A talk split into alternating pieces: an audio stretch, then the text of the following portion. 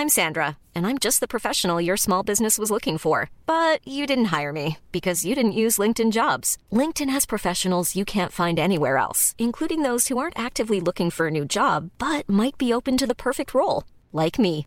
In a given month, over 70% of LinkedIn users don't visit other leading job sites. So if you're not looking on LinkedIn, you'll miss out on great candidates like Sandra. Start hiring professionals like a professional. Post your free job on linkedin.com/people today.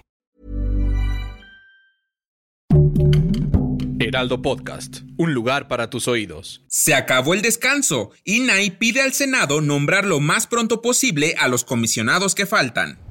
Esto es Primera Plana de El Heraldo de México.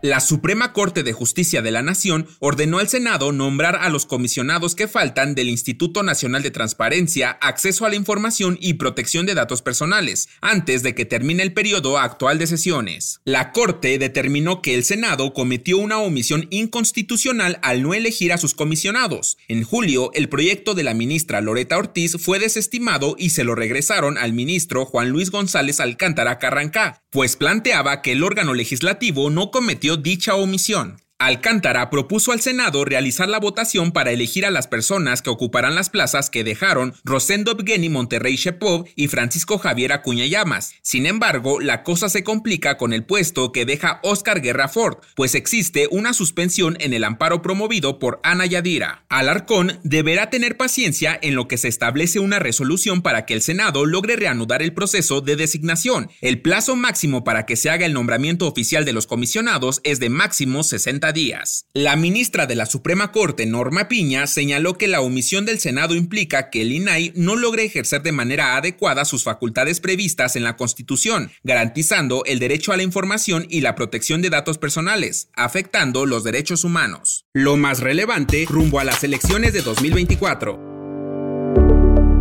Este lunes, el gobierno mexicano fue notificado sobre la detención del exdiplomático Andrés Ruemer en Israel, por lo que se espera que en los próximos días sea extraditado y dé inicio su proceso en México por presuntos delitos de abuso sexual. Ruemer se encontraba prófugo de la justicia desde mayo de 2021, tras varias denuncias de mujeres que coincidieron en el modus operandi que usaba el escritor para abusar de ellas. Alrededor de 60 denuncias fueron las que se contabilizaron en contra del exdiplomático, por lo que la Fiscalía General de Justicia la CDMX dio luz verde para iniciar su proceso y la Interpol emitió una ficha roja para buscarlo y detenerlo. La embajada israelí informó que en 2022 el país recibió la solicitud de México para extraditar a Andrés. La petición fue analizada por dicho país y después de varias deliberaciones entre autoridades de Israel y México, Ruemer fue arrestado el pasado domingo por autoridades extranjeras. Por el momento, la policía continúa en espera de que se autorice la extradición de Ruemer de manera formal a México. Si quieres bien informado sobre las elecciones del próximo año,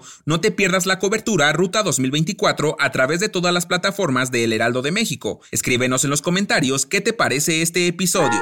En otras noticias, la tarde de este lunes, un hombre fue asesinado a balazos a bordo de su camioneta en Barranca del Muerto, cruce con Insurgente Sur en la CDMX. Autoridades capitalinas resguardaron la zona para iniciar las investigaciones correspondientes, pero todo indica que se trató de un ataque directo. En noticias internacionales, el investigador estadounidense Drew Weissman y la bioquímica húngara Katalin Karikó recibieron el Premio Nobel de Medicina por sus descubrimientos sobre el ARN mensajero que permitió desarrollar las vacunas contra el COVID-19. Además, los ganadores recibirán un millón de dólares, siendo la mayor dotación en la historia. Y en los espectáculos, Araceli Arámbula demandó a Luis Miguel por controversias en el orden familiar y por ser un deudor alimentario. El abogado de la actriz confirmó que el Sol no ha dado un solo peso a sus hijos desde 2019. El dato que cambiará tu día. El corazón es un órgano vital para todos los seres humanos, encargado de bombear la sangre para que llegue el oxígeno y los nutrientes a cada una de las células de nuestro organismo. Es tan fuerte el corazón que la presión que genera al succionar la sangre podría alcanzar los 10 metros de distancia. Incluso la potencia generada alcanzaría a mover un auto pequeño y moderno hasta 32 kilómetros. Sorprendente, ¿no? Yo soy Arturo Alarcón y nos escuchamos en la próxima. Esto fue Primera Plana, un podcast del Heraldo de México. Encuentra nuestra primera plana en el periódico impreso, página web y ahora en podcast. Síguenos en Instagram y TikTok como El Heraldo Podcast y en Facebook, Twitter y YouTube como El Heraldo de México. Hasta mañana.